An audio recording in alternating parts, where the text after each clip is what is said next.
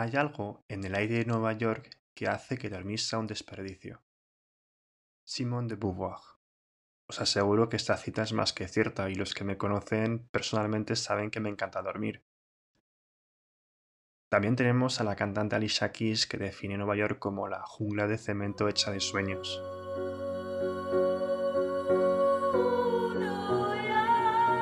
Otros dicen que o la amas o la odias, lo que confirma que no deja a nadie indiferente. Series como Friends nos convencieron que Nueva York era el sitio más increíble del mundo donde todo era una aventura.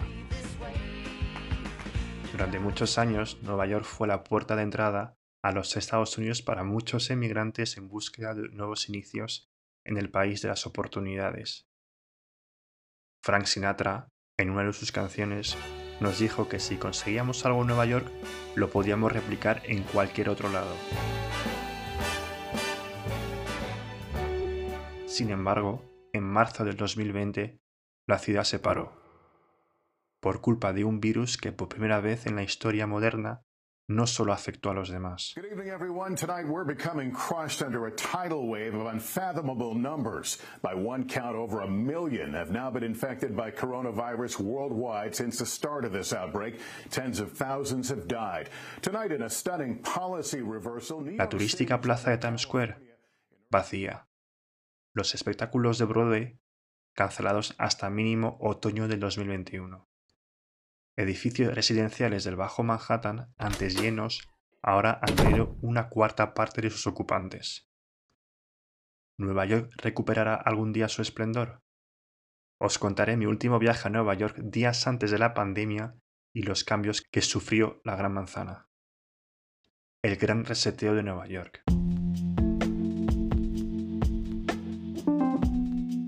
Esto es La Escalera de Caracol, un podcast grabado debajo de una escalera por Remy López.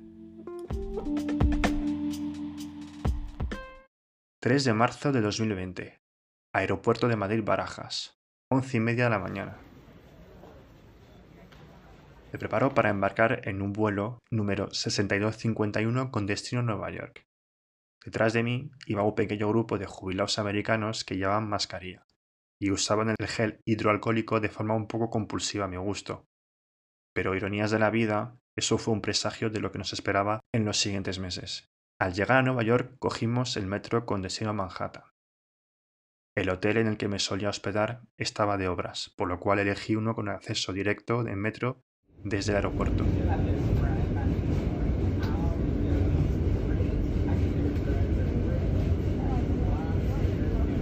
Hotel superó nuestras expectativas.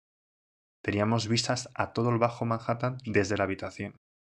Cuando llego, tengo como tradición cenar en el Bubba Gump de Times Square, un restaurante familiar inspirado directamente en la película Forrest Gump, en el que te sirven gambas en todas las formas posibles. Muy poco auténticos, algunos dirán, pero claro, es una tradición y las tradiciones no son racionales. Creo que cenar gambas rebozadas mirando embobado a los carteles de neón y esos anuncios que se van renovando cada poco tiempo me ayuda a realizar que por fin estoy una vez más en Nueva York. Al salir del restaurante, con el estómago lleno y esa mezcla de jet lag y subidón, comprobé que Times Square seguía teniendo ese bullicio tan peculiar, adictivo y difícil de explicar.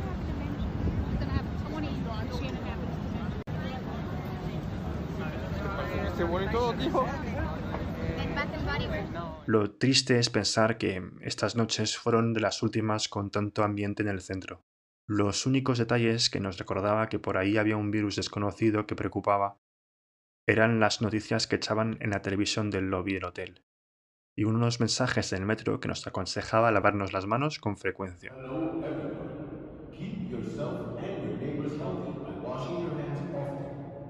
Hello, 20 seconds. Or use hand sanitizer. Please cover your nose and mouth with your elbow when you cough or sneeze. Let's work together to keep New York healthy. Nuestra estancia en Manhattan pasó sin incidentes. Bueno, no. Nos quedamos atrapados en un ascensor del edificio Rockefeller en la planta 54. Planta 65. Súper rápido, ¿eh? ¡Wow! funciona ahora, tío? Habrá gente que Se ha roto. ¿Qué has hecho, Kenneth? ¿Qué has hecho? lo hemos roto. Tenemos que aguantar sin respirar. Tío, pero antes no funcionaba, eh. ¡Oh! me parto.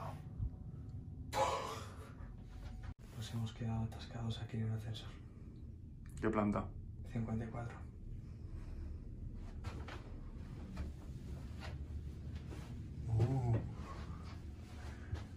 Creo que podremos salir dentro de dos días. ¿Qué quieres decir a tus padres? Que les quiero. No tenemos wifi para mandarle vídeo. Ya, pero bueno, les quiero igualmente. Y a mi hermano le diría que vaya a visitar la tienda de Manemas. Que le gustará. Hello? Hello, we are on the floor. Hi, how can I help you? we are on the floor 54. You said 54? Yes, correct. Doors open or closed, sir? Close. I have somebody pick, take you up on 54. Great, thank you. Alright, stand by there, okay? Pero salimos a los 5 minutos, sin problema. Durante esos días hicimos cosas que, sin saberlo, iban a ser la última vez en mucho tiempo. Como eso de entrar en una tienda sin preocuparse por el aforo ni echarse gel, salir a la calle sin pensar en la mascarilla, ir a un teatro para ver un espectáculo sin importar la distancia social, porque todo el que tuvo la suerte de ver un musical en Broadway sabe que estás hombro con hombro con tu vecino de al lado y rodilla a espalda con el de enfrente. Un poco incómodo al principio, pero cuando las luces se apagan y el telón se levanta, eso ya no importa. El último día de nuestra estancia, el sábado 7 de marzo, nos subimos a un helicóptero sin puertas para sobrevolar Manhattan y así despedirnos por todo lo alto de aquella ciudad que nos dio tanto en tan poco tiempo.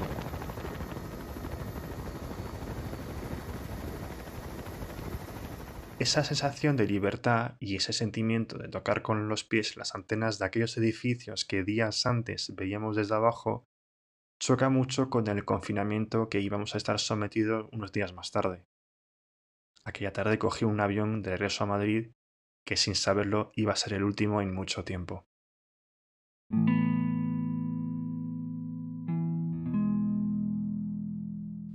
La gente me pregunta por qué no me canso de visitar Nueva York, que por qué no me gasto el dinero en visitar otros sitios, como si eso de viajar consistiera en tachar países y lugares de una lista para ver quién tiene más, y que repetir destino es quemar un cartucho a lo tonto. ¿Qué pasa? ¿Que nunca veis más de una vez la misma película? ¿No repetís vuestra comida preferida? ¿Y tampoco escucháis una y otra vez la misma canción? Cuando me dicen eso, yo pienso para mis adentros, pobres infelices. No saben que Nueva York no se visita, sino que se vive.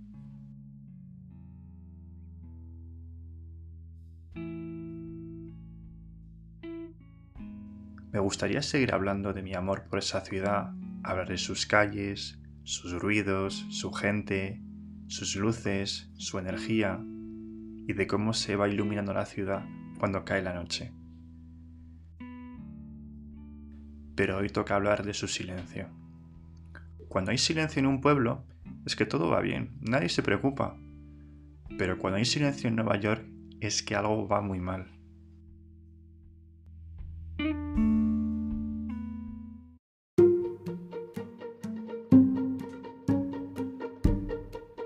Estáis escuchando La Escalera de Caracol, un podcast grabado a la sombra de una escalera. Ahora vamos a dejar un poquito la parte sentimental de un lado y vamos a hablar un poquito de números. Pues Nueva York se encuentra en el estado del mismo nombre. Se compone de cinco distritos. Está el de Staten Island, Queens, Brooklyn, Bronx y el último, el más conocido y más denso también, Manhattan. Y en total suman 8 millones de habitantes. Densidad. Ese fue el problema durante el COVID. Porque claro, se entiende que cuando más gente junta, más propagación de virus hay. Y la densidad de habitantes en Nueva York es de 10.000 por kilómetro cuadrado. Y como referencia lo podemos comparar a la de Madrid, que justo es la mitad, 5.000 por kilómetro cuadrado. La gente que vive en Nueva York suele vivir en pisos bastante pequeños, muchos comparten pisos. Es verdad que hay gente que vive en pisos muy grandes, hasta con ascenso privado, pero no es el caso de la gente normal, vamos. Y cuanto a transporte, es de las pocas ciudades de Estados Unidos donde el transporte público gana al coche particular, por lo cual más transmisión todavía. Cuando empezó el confinamiento y la expansión del teletrabajo, muchos habitantes de Nueva York regresaron a sus ciudades o incluso a sus pueblos, o también a casa de sus padres. A lo de poco servía estar pagando un alquiler elevado en una ciudad donde pisar la calle era sinónimo de riesgo, donde casi nadie tenía una terraza, un jardín o incluso un balcón. Todos sabemos que la gente vive en Nueva York por cercanía a las oficinas y por su oferta de ocio. Es una ciudad donde hay que salir a la calle para vivir. Entonces, ¿qué sentido tenía quedarse ahí cuando te quitan estas dos cosas?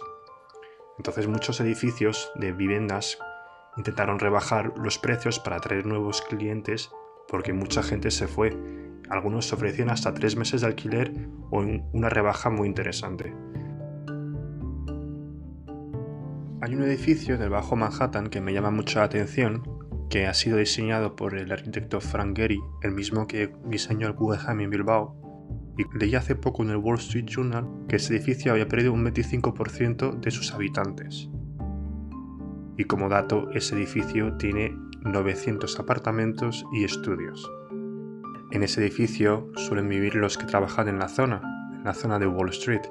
Y un vecino de ese edificio tuvo la suerte de poder negociar su alquiler. Pagaba 4.900 dólares por un apartamento de un dormitorio y ahora paga 3.600 dólares, lo nunca visto. El éxodo de tantos habitantes creó estampas nunca vistas, zonas de oficinas totalmente vacías. Y las zonas turísticas también, porque claro, también se dejó de viajar a Nueva York. Y eso empujó a los hoteleros a bajar drásticamente sus precios para poder atraer aunque sea algún habitante de Nueva York que quisiera darse un capricho. También tenemos que pensar en los edificios de oficinas que han perdido todos sus ocupantes debido al alto coste de los alquileres en Manhattan y que la mayoría de los empleados estaban teletrabajando. ¿Qué sentido tenía quedarse en el centro? ¿Qué pasará con esos edificios de oficinas que perdieron sus ocupantes? Pues algunos promotores están interesados en convertir esas oficinas en vivienda, lo que traerá un soplo de aire fresco a ciertos barrios. Todo esto suena un poco contradictorio. Construir viviendas en una ciudad ya desangelada, y todos sabemos que cuando la oferta supera la demanda, los precios bajan.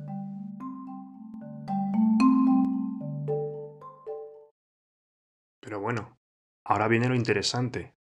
Todo esto crea situaciones curiosas. A un lado tenemos la gente que vive en la ciudad, pero luego está la gente que no se podía permitir vivir en Nueva York, que ahora sí puede. Muchos han aprovechado la situación favorable desde un punto de vista económico para instalarse en la Gran Manzana. Esta gente firma contratos de uno o dos años, por lo cual están pagando un precio de saldo durante bastante tiempo. ¿Qué mejor manera de empezar una nueva vida en Nueva York?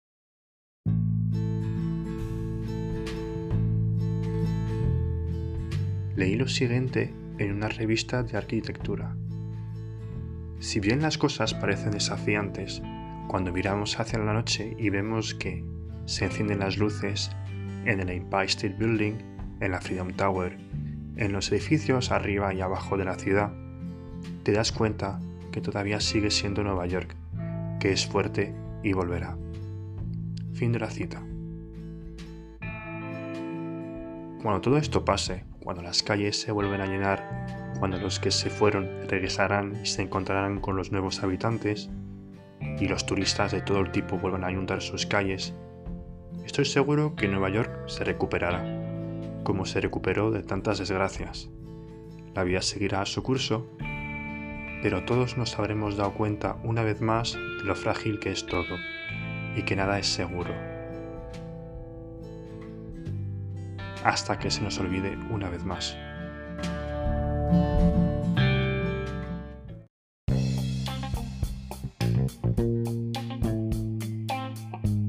Este podcast ha sido escrito, narrado y editado por Remy López. Si os ha gustado este episodio, no dudéis en compartirlo.